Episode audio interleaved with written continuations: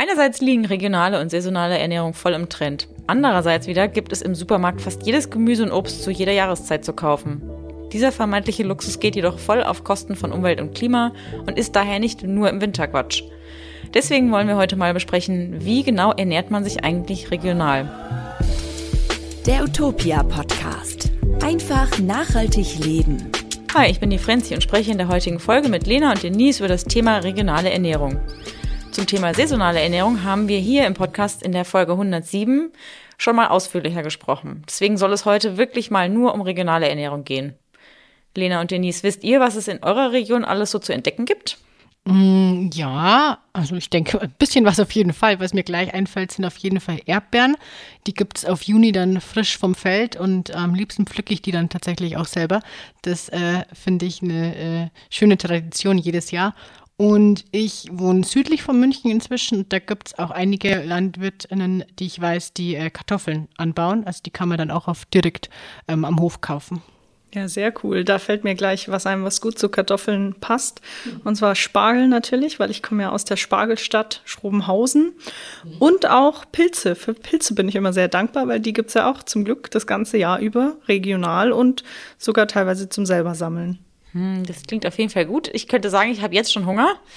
Kartoffeln, Spargel, Pilze. Ich mache äh, bei mir im Viertel, wo ich in München wohne, ist ein älterer Herr, der ist, ähm, hat einen kleinen Hof und der verkauft auch Kartoffeln, Äpfel, Birnen, also immer das, was eben äh, dann jeweils Saison hat, aus der Region. Und bei meinen Eltern zu Hause können wir aktuell Birnen, Äpfel, Walnüsse und äh, vor allem Esskastanien wow. sammeln. Sehr, sehr lecker und schmeckt total gut. Mhm. Aus Eigenanbau. Ja, nee, wir gehen dann äh, über mundrau.org, gucken mhm. uns die Sachen an, fahren dann, äh, also immer, ich komme ursprünglich aus der Nähe vom Odenwald und da fahren wir dann dorthin und dann kannst du das alles einsammeln, ohne jemandem irgendwie was zu mopsen und hast dann trotzdem hinterher. Ich glaube, meine Eltern haben jetzt elf Kilo Walnüsse gesammelt. Wow. richtig wow. krass. Ja, ja, richtig krass. Aber da merkt man auch, dieses Jahr ist es alles ein bisschen anders. Sie sind kleiner und naja. Mhm. Bevor wir jetzt richtig in das Thema regionale Ernährung einsteigen, kommt hier aber erstmal der Hinweis auf den Werbepartner der heutigen Folge. Der Klimawandel ist die größte Herausforderung unserer Generation. Das macht sich besonders bei der Produktion von Nahrungsmitteln bemerkbar. Als Lebensmittelhändler sieht sich Rewe deshalb in der Verantwortung, mit vielen unterschiedlichen Maßnahmen bei der Bewältigung zu helfen. 2022 hat Rewe zusammen mit dem Naturschutzbund Deutschland den Klimafonds gegründet. Über die nächsten fünf Jahre zahlt Rewe mindestens 25 Millionen Euro ein, um Projekte zu fördern, die eine positive Wirkung auf das Klima und die Artenvielfalt haben. Alle diese Projekte finden in Deutschland oder der EU statt, also direkt vor eurer Haustür. Und auch ihr könnt dabei mithelfen. Vom Ertrag jedes verkauften Rewe Bioprodukts geht ein Teil als Förderung an den NABU Klimafonds. So trägt euer Einkauf zum Klimaschutz bei. Bevor wir dann jetzt wirklich wieder zurück zu dem Thema ähm, regionale Ernährung kommen, kommt hier noch die Frage der Woche, die da lautet, kann man Lebensmittel auch plastikfrei einfrieren? Bleibt auf jeden Fall dran, wie immer gibt es am Ende der Folge die Antwort und ähm, ja, ihr werdet überrascht sein. Jetzt geht's wirklich los. Und zwar zuallererst sollte man ja wissen, dass saisonal ja eigentlich regional bedeutet. Also wenn man sich sinnvoll saisonal ernährt, dann konsumiert man ja Lebensmittel, die zur jeweiligen Jahreszeit im eigenen Land oder sogar auch in der eigenen Region möglichst umweltverträglich angebaut werden. Mhm. Da komme ich gern nochmal auf die Erdbeeren oder meine geliebten Erdbeeren zurück. Die wachsen ja wirklich dann bei uns im Freiland üblicherweise so ab Mai, Juni, Juli und dann ist tatsächlich auch wieder Schluss damit. Äh, man kann natürlich in sehr vielen Geschäften oder ich, wahrscheinlich glaube ich in jedem Supermarkt auch im Dezember regionale Erdbeeren kaufen. Die reifen dann aber natürlich nicht auf natürliche Weise im Winter, sondern werden in riesigen Gewächshäusern gezüchtet unter enormen Stromverbrauch und auch Wasserverbrauch und äh, ja, kommen dann zum Winter zwar aus Deutschland, also vielleicht sind sie regional, aber äh, alles andere als nachhaltig. Na, die werden dieses Jahr wahrscheinlich auch bombastisch teuer sein, wenn es denn dann überhaupt welche gibt, ne? Wenn man sich das überlegt. Die Stromkosten, Strom. ja, du hast recht. Ja. Das heißt, in der Folge über Saisonalität haben wir ja auch darüber gesprochen, was wann hier Saison hat und wie der jahreszeitliche Wechsel aussieht. Heute wollen wir darüber sprechen, woran man eigentlich erkennt, dass ein Lebensmittel regional ist. Denn nur weil gerade Erdbeerzeit ist und bei euch um die Ecke Erdbeeren verkauft werden, auf denen dann regional draufsteht, müssen sie es trotzdem nicht unbedingt sein. Ja, tatsächlich ist regional einkaufen ähm, gar nicht so einfach, wie es sich auf den ersten Blick anhört. Ich mhm. kaufe einfach Sachen, die von hier kommen, aus mhm. der Nähe. Weil ganz oft werden Lebensmittel ja zum Beispiel in der Herkunftsregion, also die Rohstoffe der Lebensmittel kommen daher, aber sie werden dann bundesweit vermarktet. Oder sie wurden tatsächlich regional hergestellt und auch angeboten, aber die Rohstoffe kommen überhaupt nicht aus der Region. Ja, das ist tatsächlich leider irgendwie auch in der Realität so kompliziert, wie es sich anhört, weil die Gesetze der Lebensmittelindustrie äh, aus unserer Sicht auch recht leicht machen, mit regionalen Lebensmitteln so ein bisschen auch ja, zu schwindeln, weil einfach nicht klar geregelt ist, was Regionalität auf Produkten bedeutet. Und auch das Konzept Region hat da keine wirklich eindeutigen Grenzen leider. Trotzdem gibt's aber drei Hauptkriterien, auf die wir jetzt genauer eingehen, auf denen ihr echte regionale Produkte erkennen könnt. Und äh, wir erklären euch genau, wie ihr da am besten vorgeht. Die drei Hauptkriterien sind nämlich die geografischen Grenzen, der Anteil der regionalen Zutaten im Lebensmittel und die regionale Wertschöpfung. Genau, und jetzt fangen wir doch einfach direkt mal mit den geografischen Grenzen an. In Umfragen und bereits existierenden Initiativen hat sich da ein Radius von circa 50 Kilometern im Umkreis sozusagen als sinnvolle und praktikable Eingrenzung für regionale Produkte und deren Herkunft erwiesen. Es kommt aber nicht auf eine starre Umzäunung an, das ist einem ja auch irgendwie klar, sondern auf die Sicherstellung kurzer Produktionswege und damit eben auch niedrigerer Kosten für den An- und Abtransport. Also wenn zum Beispiel ein Produzent seine Rohstoffe, wie weiß ich jetzt, fünf, sagen wir mal Äpfel, fünf Kilometer entfernt schon leicht außerhalb des Umkreises beziehen kann, dann ist es sinnvoller als der Einkauf bei einem Lieferanten am anderen Ende der Region und der dann vielleicht, weiß ich jetzt, 150 Kilometer fahren müsste. Ja, genau. Und außerdem ähm, sind ja auch nicht alle Lebensmittel so, so simpel, sagen wir mal, wie ein Apfel, weil mhm. es gibt ja viele Lebensmittel, die eigentlich regional sind, aber wirklich ein paar Zutaten brauchen, die einfach nicht örtlich zu beziehen sind. Also ähm, zum Beispiel ein Gewürzkäse, der Gewürze in sich trägt, ähm, die nicht aus dem Umland stammen, ist der dann gleich nicht regional, obwohl vielleicht die Milch von der Kuh tatsächlich regional ist. Mhm. Oder ähm, bei anderen Produzenten, wie zum Beispiel bei Bier, ähm, sind es gerade prozentual schwache Zutaten, die wirklich den Charakter ausmachen. Also wenn man da wirklich nur regional produziert, dann hätte man wahrscheinlich auch viele Produkte einfach nicht. Das heißt, ähm, die Faustregel ist so ähnlich wie beim Biosiegel, wäre ein Prozentsatz von so 95 Prozent an regionalen Erzeugnissen eben wünschenswert. Ganz genau. Und der, das zweite Hauptkriterium oder daran, wo ihr regionale Lebensmittel erkennen könnt, ist die regionale Wertschöpfung. Das ist dann schon ein bisschen äh, problematischer, ähm, weil nämlich manche Hersteller versuchen damit zu argumentieren, dass die Ware beispielsweise in der Region verpackt oder zusammengestellt wurde. Aber ein wirklich regionales Produkt sollte aus unserer Sicht halt von Anfang bis Ende dann tatsächlich auch regional sein. Also Regionalität betrifft dann tatsächlich die ganze Wertschöpfungskette und äh, es reicht jetzt aus unserer Sicht nicht aus, eben zu sagen, bleiben wir beim Beispiel Käse, den nur dann in, keine Ahnung, Oberbayern, München äh, abzupacken, sondern dann sollte schon auch die Milch für den Käse daherkommen. Wenn möglich. Ich finde, bei Kräutern ist es immer relativ schwierig, weil manchmal hast du ja Kräuter, die kriegst du hier einfach nicht, weil sie hier nicht wachsen. Wer die Umwelt durch kurze Transportwege schonen und die lokale Wirtschaft stärken möchte, sollte sein Geld am besten im Hofladen oder auf dem guten alten Wochenmarkt ausgeben. Dort steht im Zweifel auch die Erzeugerinnen gleich selbst Rede und Antwort zur Anbaumethode und Qualität. Das finde ich eigentlich immer ganz toll, weil es einfach auch nett ist zu wissen, bei wem kaufe ich denn meine Sachen und äh, wer ist denn das, der dahinter steckt, der eben die Dinge, die ich auf meinen Teller lege, dann so produziert.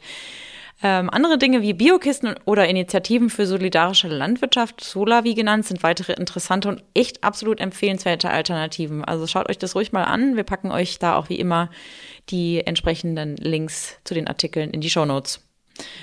Und bevor es mit dem Thema weitergeht, folgt hier der zweite Hinweis auf den Werbepartner der heutigen Folge. Wusstet ihr, dass Moore wahre Superhelden beim Klimaschutz sind? Denn in ihrem Torf speichern sie doppelt so viel Kohlenstoff wie alle Wälder der Erde zusammen. Das funktioniert allerdings nur, solange Moore nicht trockengelegt wurden. Deshalb kümmert sich Rewe gemeinsam mit dem Naturschutzbund Deutschland um Moorprojekte in Deutschland. Denn kaum zu glauben, vor etwa 300 Jahren war Deutschland zu großen Teilen von Moor bedeckt. Heute zeigt sich allerdings ein anderes Bild. 95 Prozent der natürlichen Moore wurde in den letzten Jahrhunderten zerstört. Hier setzt der NABU Klimafonds an. Wenn diese Flächen nun wieder vernässt werden, erhält das Moor seine ursprüngliche Funktion als Kohlenstoffspeicher zurück und die Freisetzung von klimaschädlichen Gasen kann gestoppt werden. Auch ihr könnt jetzt aktiv mithelfen. Mit jedem Kauf von Rewe Bioprodukten unterstützt ihr den NABU Klimafonds und helft, ein Moor wiederzubeleben. So trägt euer Einkauf zum Klimaschutz bei. Aber Regionales gibt's nicht nur auf dem Wochenmarkt, sondern auch ganz äh, normal, sagen wir mal, im Supermarkt. Und zwar, wer in Supermärkten Obst und Gemüse aus der Region kauft, der kriegt normalerweise auch das, was eben die Verpackung ihm verspricht. Ähm, die Verpackung selber besteht allerdings häufig aus Plastik und das ist natürlich auch ein großes Manko regionaler Supermarktprodukte. Ja, da gebe ich dir total recht, Denise, weil mich das echt oft ärgert, äh, wenn ich dann im Supermarkt stehe und mich entscheiden muss, hm, möchte ich jetzt regional kaufen oder möchte ich Bio kaufen oder möchte ich unverpackt kaufen, weil äh, alles drei bekomme ich dann leider nicht immer. Das, äh, da könnte echt irgendwie noch nachgebessert werden. Ähm, und man muss ähm, auch ganz ehrlich sagen, dass ja leider nicht jeder jetzt irgendwie einen Wochenmarkt ums Eck hat oder auch einen Hofladen mm. in der mhm. Nähe hat. Deshalb sind es natürlich, also Wochenmarkt und Hofladen, tolle Adressen, wenn man regional einkaufen möchte. Ähm, nur ist uns natürlich klar, dass das vielleicht nicht jeder kann und dann auf einen Wochenmarkt ähm, in der, in, in der nächsten Stadt, die keine Ahnung 30 Kilometer entfernt ist, da im Auto hinzufahren, um dann die Lebensmittel zu kaufen, muss man sich auch überlegen, ob es ja. das dann natürlich wert ist. Genau. Wo ihr auch aufpassen solltet, sind äh, verarbeitete Lebensmittel mit mehreren Zutaten. Denn unterschiedliche Bestimmungen für den Anteil regionaler Zutaten erlauben es, Produkte als regional anzubieten, deren Regionalität aus unserer Sicht eher fragwürdig ist. Genau, und laut Trägerverein des Herkunftszeichens Regionalfenster. Das ist ein hellblau-weißes Zeichen auf den Produkten, das beispielsweise bei Rewe, Edeka oder Teko zu finden ist. Seit 2014 muss die jeweilige Hauptzutat zwar zu 100 Prozent aus der Region kommen, wenn diese weniger als 51 Prozent am Produktgewicht ausmacht, müssen auch weitere Zutaten aus der Region stammen, aber nur bis insgesamt 51 Prozent erreicht sind. Also quasi über die Hälfte des Produktes muss dann tatsächlich regional sein. Aber nur knapp über die Hälfte. Aber nur knapp über die Hälfte, genau. Also da ist, lohnt sich dann vielleicht auch der Blick auf die Rückseite des Produktes oder irgendwie auf die Angaben der Hersteller, weil auch, das muss man schon auch sagen, die Hersteller, denen es wirklich daran gelegen ist, regionale Dinge zu produzieren, die werden ja auch immer transparenter in ihren, äh, ne? also die schreiben das dann immer häufiger drauf, du kannst es mit QR-Codes nachvollziehen, du kannst irgendwie über Zahlen genau schauen, auf welcher Weide hat das Huhn sein Korn gepickt, wenn es äh, dann das Ei rausgegeben hat und so weiter. Genau, und bei regionalen Marken von Discountermärkten lohnt es sich dann auch schon, dann nochmal genauer drüber nachzudenken, ob man es jetzt kauft oder nicht. Ähm, weil es schon oftmals so ist, dass deren aggressive Preispolitik wieder, äh, der Idee einer nachhaltigen regionalen Produktion widerspricht. Ist natürlich nicht immer bei allen so, aber da sollte man vielleicht auch nochmal genauer hinschauen und sich überlegen, ob man da einkaufen möchte. Ja, und selbst wenn man dann mal ein perfekt regionales Produkt gefunden hat, also sozusagen 100 Prozent regional, alle Zutaten, dann ist damit leider auch noch nicht alles gewonnen, weil regionale Ware kann ja auch mit Pestiziden belastet sein oder chemisch gedüngt worden sein. Das heißt also, diese kurzen Transportwege und die regionale Vermarktung sind gut, aber es steht nicht automatisch für umweltfreundliche und gesunde Produkte. Und man darf, glaube ich, auch nicht vergessen, also ich ähm, habe auch mal mit, mit einem Bauern auf dem Markt gesprochen, habe ihn eben gefragt, ähm, ob die Sachen denn bio sind, die er anbietet. Und dann hat er gesagt, nein, aber sie seien nicht gespritzt, aber er könnte sich das ganze äh, Geld nicht leisten, um das zertifizieren zu lassen. Das darf man halt auch nie vergessen. Deswegen empfehle ich einfach immer, man, klar, man muss nicht auf den Wochenmarkt gehen, aber man kann ja auch bei den Herstellern mal nachfragen von den, von den Dingen. Ne? Also wenn man Glück hat, äh, dann sagen sie einem tatsächlich das, was stimmt. ja, und äh, von Angesicht zu Angesicht natürlich, äh, genau, würde ich da auch noch mal mehr vertrauen. Mhm. Äh, Genau, und wie die Denise aber schon äh, gesagt hat, auch wenn äh, das Produkt dann äh, 100% regional ist, äh, kann es eben sein, äh, dass trotzdem dann noch Pestizide oder so enthalten sind. Das könnt ihr umgehen, indem ihr auf äh, regionale Bio-Lebensmittel achtet, weil dann äh, ist eine möglichst umweltschonende äh, Produktion sichergestellt und eben auch, äh, dass das Lebensmittel auch der Region kommt. Äh, ihr solltet da natürlich auch nicht vergessen, beispielsweise, dass einfach Äpfel jetzt hierzulande hier halt nicht reifen und man die im Frühjahr dann auch nicht regional bekommt. Wer das nicht immer alles sofort parat im Kopf hat, habe ich auch nicht. Dem hilft ähm, ziemlich sicher unser Utopia Saisonkalender. Äh, da steht dann wirklich drin, was es aus der Region zu welcher Saison zu kaufen gibt. Den verlinken wir natürlich auch in unseren Show Notes. Was da auch immer richtig cool ist, ich bin immer wieder überrascht, was überhaupt alles Saison hat. Wie viel es dann ist? Ja. ja. Also ich habe jetzt, ich habe jetzt für die Vorbereitung auf die Folge habe ich jetzt in die nächsten Monate auch schon mal reingeguckt und mhm. freue ich mich so richtig auf diese ganzen Dinge, die jetzt kommen, die du halt da ja dann im Frühjahr und Sommer nicht essen kannst. Stimmt. Mhm. Ich bin aber auch jemand, ich liebe Würsing und so, ne? Furchtbar, ich weiß, aber ich liebe das, freue mich da total drauf. Mein Falls ihr nicht wisst, wo ihr regional einkaufen sollt, dann hilft euch auch das Portal des Bundesverbandes der Regionalbewegung etwas einfacher, BRB. Das Portal informiert über die Arbeit zahlreicher Regionalinitiativen in den Bundesländern. Also das heißt, wenn ihr jetzt zum Beispiel nicht wie wir gerade hier in Bayern sitzen, sondern meinetwegen in NRW oder in Hessen oder sonst irgendwo, könnt ihr sicher über das Portal auch herausfinden, wo ihr Regionalinitiativen findet. Und per Suche äh, müsst ihr da einfach nur die Eingabe machen für Ort und Postleitzahl in eurer Nähe und dann wird auf Wunsch angezeigt, äh, wo es Angebote in eurer Nähe gibt. Genau, und jeder Eintrag bietet da auch äh, Kontaktmöglichkeiten und informiert dann darüber, welche Produkte da dann jeweils auch äh, angeboten werden und so ein bisschen über die Hintergründe der äh, Initiative. Die Palette reicht da echt von LandwirtInnen und äh, Anbietern lokaler Spezialitäten, wie zum Beispiel ähm, Spreewaldverein bis hin dann zu so Mittelstandsinitiativen wie bei Local, ähm, die in ihrer Region dann den lokalen äh, Handel und Laden und Fachgeschäfte vor Ort stärken möchten. Das waren dann auch schon unsere Tipps zum regionalen Einkaufen. Ähm, was nehmt ihr beide denn jetzt aus der Folge mit? Ja, also ich nehme mit, dass ich tatsächlich einfach am liebsten auf äh, dem Markt einkaufe. Ich bin aber auch ähm, natürlich ne, ne, privilegiert in einer tollen Situation, dass ich hier in München wohne und da habe ich halt gleich auch mehrere Märkte zur Auswahl. Ich gebe aber auch zu, ich fahre auch extra zu irgendwelchen Märkten hin, wenn ich weiß, sie sind besonders nett und gut. Oder ich warte dann eben, äh, bis ich wieder äh, zu, zu einem Markt hinfahren kann. Und was ich total super finde, ist Solavi. Ähm, und auch so Dinge und Projekte wie das Kartoffelkombinat oder auch die Marktschwärmer. Ich weiß nicht, ob ihr das kennt, finde ich total super. Was machen die? Die Marktschwärmer, das sind, äh, die organisieren kleine Märkte an bestimmten Orten ähm, und holen Kleinsterzeuger aus der Region, also kleine Bauern, kleine Anbieter, Obst, Käse, alles Mögliche. Und dann finden diese Märkte nicht jede Woche statt, sondern du bestellst es als ähm, Konsument, bestellst du bei denen online.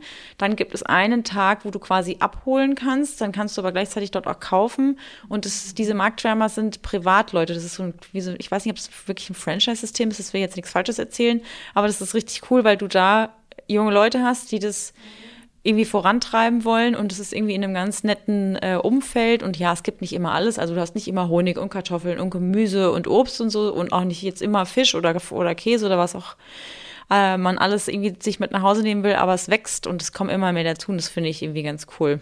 Mhm, klingt gut.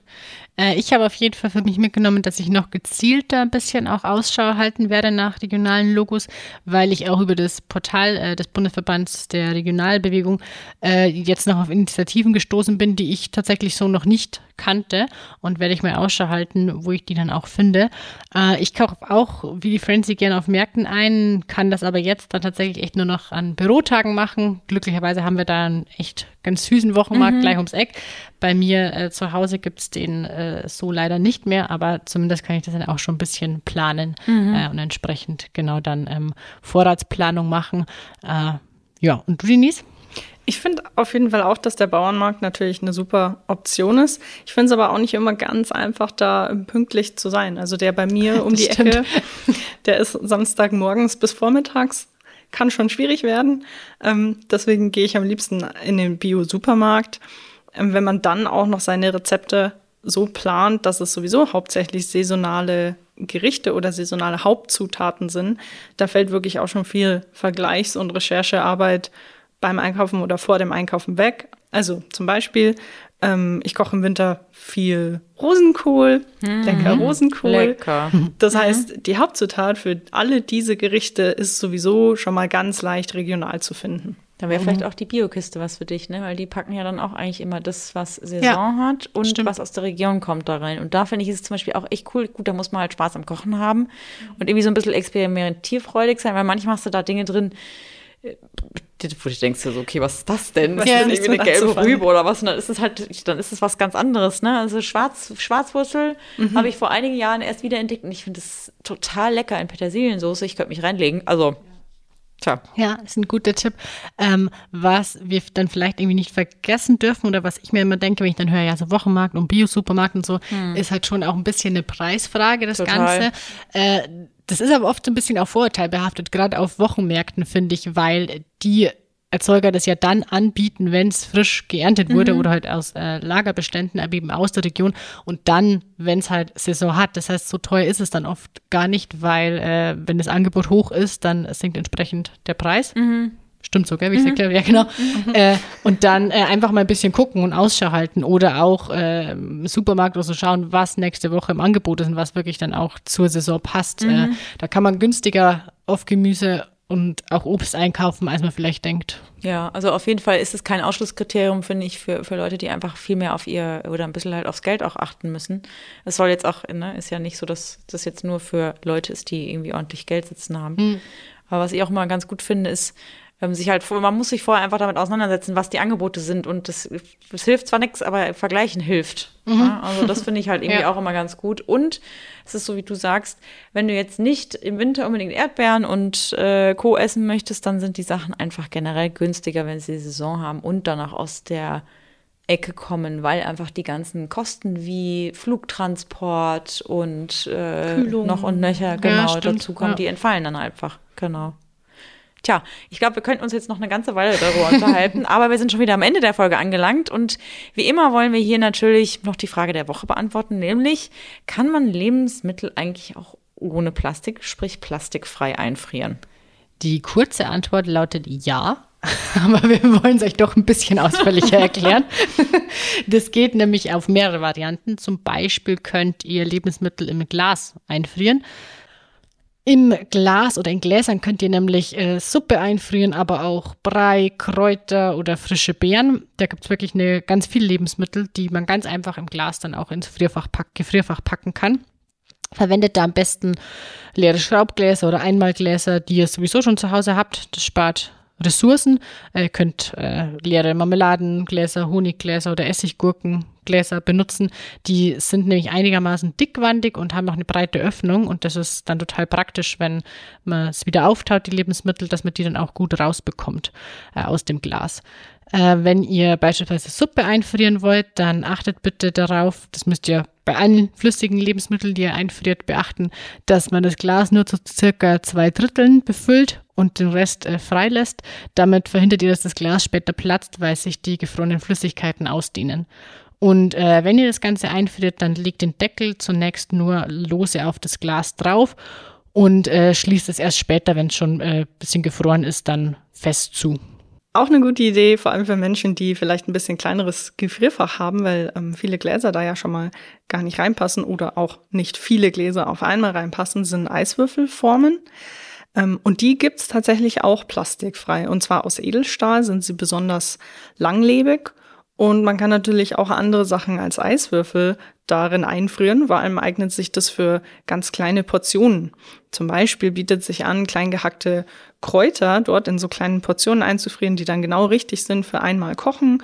Und man kann sich auch eine kleine Kräutermischung zum Beispiel selber zusammenstellen, indem man einfach ähm, ein paar Tropfen Olivenöl mit dazu gibt, einfach rausnehmen in die Suppe und dann schmeckt es schon. Ähm, oder auch Soßen, sowas wie Babybrei, der vielleicht übrig geblieben ist, selber gemachte Gemüsebrühe oder blanchierten Spinat, weil der auch so weich ist, den kann man da quasi gut reinstopfen. Das kann man auch super in der Eiswürfelform einfrieren. Genau. Und noch ein kleiner Extra-Tipp, weil es ja um regional bzw. saisonale Ernährung geht. Klein gehackten und pürierten Bärlauch, den man ja ähm, regional sammeln kann in seiner leider sehr kurzen Saison, oder Bärlauchbutter, die ihr daraus gemacht habt, kann man auch super in der Eiswürfelform einfrieren und dann hat man das ganze Jahr was davon. Was ich auch noch ganz cool finde, sind wiederverwendbare Gefrierbeutel. Das ist, finde ich, eine ganz spannende äh, Idee und Innovation aus dem Zero-Waste-Bereich. Das sind die wiederverwendbaren Tiefkühlbeutel Kolibri. Die ihr zum Beispiel im Online-Shop My Little Steps in verschiedenen Größen und als Starter-Sets finden könnt. Sie sind zwar nicht im alltagssprachlichen Sinne plastikfrei, denn sie bestehen aus recyceltem GRS, sprich Global Recycled Standard zertifiziertem Polyester mit einer PU-Schicht, ähm, weil die Kolibri-Beutel einfach äh, außerdem waschbar, strapazierfähig und fast beliebig oft wiederverwendbar sind, stellen sie aber immer noch eine sehr gute Alternative zu konventionellen Einweg-Frierbeuteln dar, die ja häufig nach dem einmaligen Gebrauch irgendwie weggeschmissen werden. Zudem werden diese wiederverwendbaren Gefrierbeutel ähm, fair und sozial in Deutschland hergestellt. Das finde ich einfach auch eine ganz gute Idee, die ihr mal ausprobieren könntet. Ja, und das war's jetzt schon wieder für die heutige Folge. Hm. Wenn euch die Folge gefallen hat und ihr vielleicht noch nicht unsere App abonniert hat, habt, beziehungsweise unseren Podcast abonniert habt, dann macht es doch gerne über eure App im der jeweiligen Anbieterübersicht ähm, und gebt uns gerne auch eine Bewertung, äh, natürlich am liebsten mit fünf Sternen. Und wenn ihr Feedback, Vorschläge, Kritik oder sonstige Anmerkungen zu unserem Podcast, zu unseren Folgen oder zu unseren Themen habt, schickt uns gerne eine E-Mail mit, äh, beziehungsweise mit dem Betreff Podcast an podcast.utopia.de. Und ansonsten würde ich sagen, wünschen wir euch eine schöne Woche und sagen bis zum nächsten Mal. Tschüss. Bis dann, macht's gut. Der Utopia Podcast. Einfach nachhaltig leben.